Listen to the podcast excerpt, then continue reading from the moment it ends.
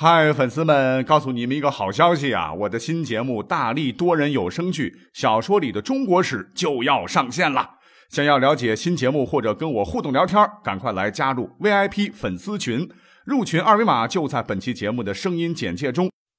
你也可以添加我的小号，拼音大历史加六零六 D A L I S H I 六零六，然后拉您入群，我在那儿等你。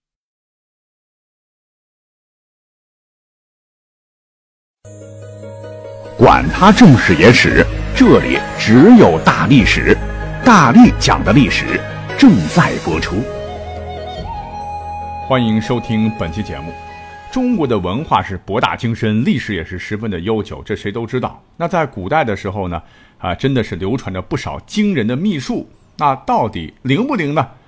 哎，在科学昌明的时代下，哈，我今天呢，只是本着历史文化的角度来简单介绍一下下。那既然是十大秘术，我们就一个个讲啊，从后往前，我们先来讲第十大秘术，叫做堪舆。堪就是天道，舆就是地道。堪舆本有仰观天象、俯察地理之意啊，分为罗罗、日课、悬空学、藏法及行家五部分。如果说这些词儿呢，您听着好像比较玄乎，那么有一个词儿在民间您应该知道，那就是风水。在古代呢，这个风水多用于阴宅的选择啊，就是祖坟得挑好啊啊，祖坟冒青烟，对吧？你将来的这个后人才能够飞黄腾达嘛。由此呢，我国在东汉就出现了葬地兴旺的观念，而这种观念呢，就是阴宅风水所追求的最高目标了。而现在的风水呢，除了阴宅之外，也是用于阳宅格局，比方说我们现在住的这个呃房子的格局啦啊，你屋里有什么摆设啦等等吧，哎，我们就不加评论了。那第九大秘术就是占星，那暗黑的夜色像一块巨大的幕布，将无数的星辰呢衬托得像钻石般熠熠生辉。我相信几乎没有人能抵制这样的美丽啊！我们都曾在某个深夜仰着头注视着那星空，出神的思考：我到底是谁啊？我到底从哪里来？而在古代呢，古人们在这片星空中啊，也同样延伸了他们的这个思维啊。古人们发现了星空与生活之间的联系。他们发现日月星辰的分布与运行对判别时间、季节和方位十分重要。《易经》当中就有云说：“关乎天文，以察时变。”那远古时代世界的各民族从畜牧时代进入农业时代，就必然伴随着对天象的观测。中国古代天文预测主要涉及星象啊。最迟在汉代，我国呢已经把天文学作为一门科学来研究了。人们呢，根据观测的需要啊，制作了各种各样的占星盘，希望通过星运来避免一些生活中可能出现的危险。而占星术随着天文学的发展而发展，深深影响着当时古人们的生活。第八大秘术，那就是奇门遁甲啊。据说很多人学习奇门遁甲啊，都会说天机不可泄露，是讳莫如深呐。事实上也是，这个奇门遁甲之术晦涩难懂啊，没有一定的知识结构，是很难领会其中最重要的部分的。那奇门遁甲也是奇门六人太乙三大秘术之一了，是易经最高层次的预测学啊，号称帝王之学，应用天干地支、八卦、九宫、九神、九星、八门等元素啊。反正我是翻过这样的书，可是呢，一页也没看懂啊。也许这就是它神奇的地方吧。才让它成为了一门秘术啊，只被少数人掌握。第七大秘术大六人，大六人呢就是三大秘术之一啊。古人认为以天道运行之客观天象，做天人之际、百事预测的学问。六人术啊，是中国古代用试盘来算命的方术。天干中啊，人癸属水，人为阳水，癸为阴水，然后舍阴取阳，故名人。那六十甲子中，人有六个，什么壬申、壬午啊、人辰、人寅、人子、人戌，故名六人。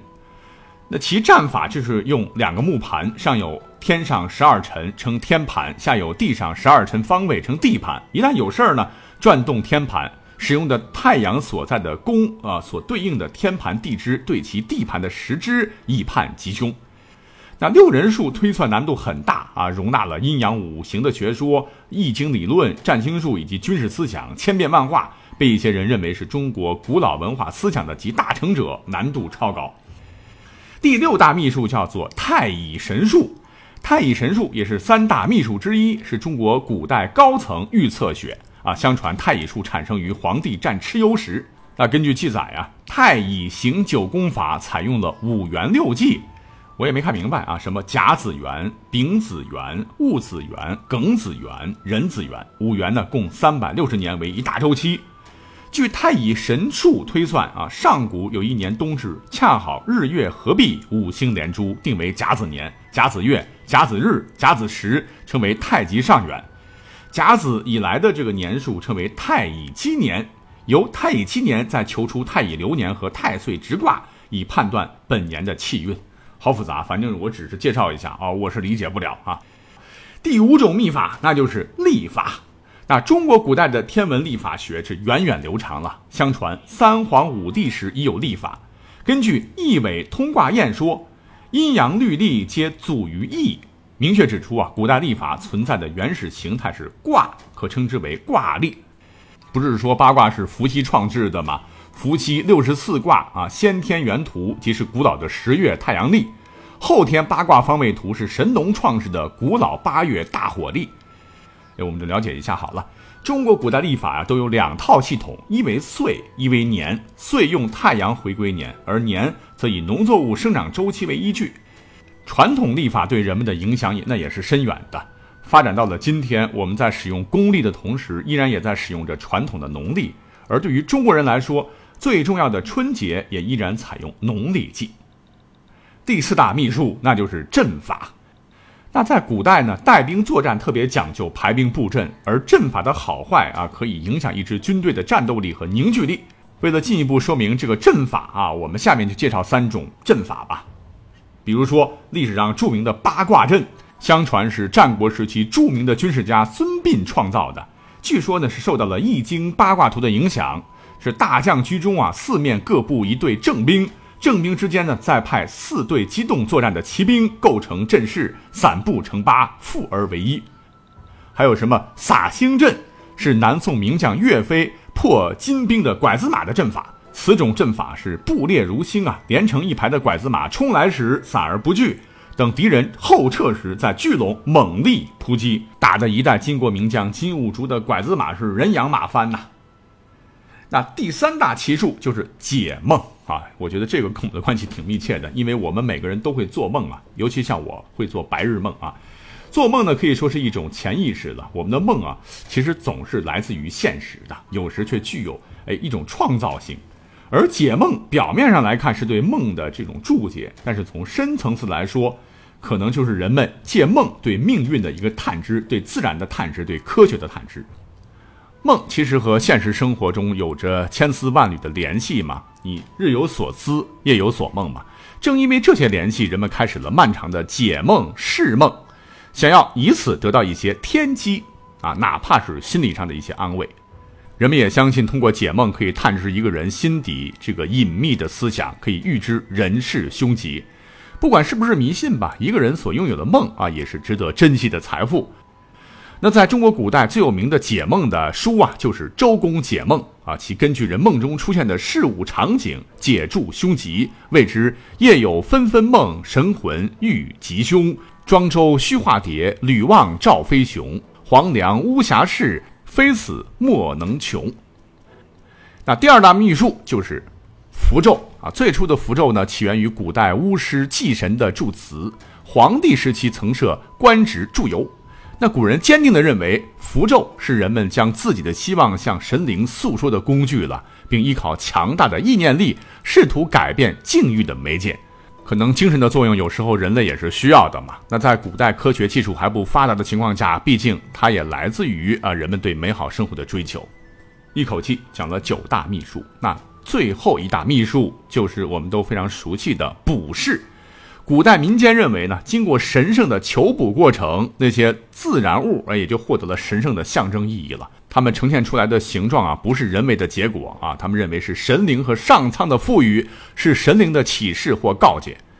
不过呢，一提到这个卜筮啊，马上相信大家伙的第一反应就是算命啊，也有点迷信了啊。但其实卜筮作为一种古老的术数啊，其有存在的实际意义，在当时。那中国远古最早的巫术活动啊，当推殷商之际的占卜。它当时呢有两种形式，一曰卜，二曰筮。我们一直常说的《周易》啊，实际上就是为卜筮而设的。任何人都不能否定《周易》是卜筮书的事实。那简单来说的话，《周易》本来就是一本算命的书。那根据《史记·秋瓷传》记载啊，这个卜筮的用途大概有二十多种，其中有呃什么卜财、卜居、卜岁、卜天、卜喜等。但实际上啊，这个卜筮是无所不用啊。人们有什么目的、有什么要求、有什么心愿呢，都可以通过卜筮求神灵的这种启示。常见的有卜筮、卜年、卜交、卜时、卜岁等。在古代，卜筮就是用龟甲等预测传国的世数，到底啊，我这个夏商周秦汉三国啊，这些国家能传几世啊？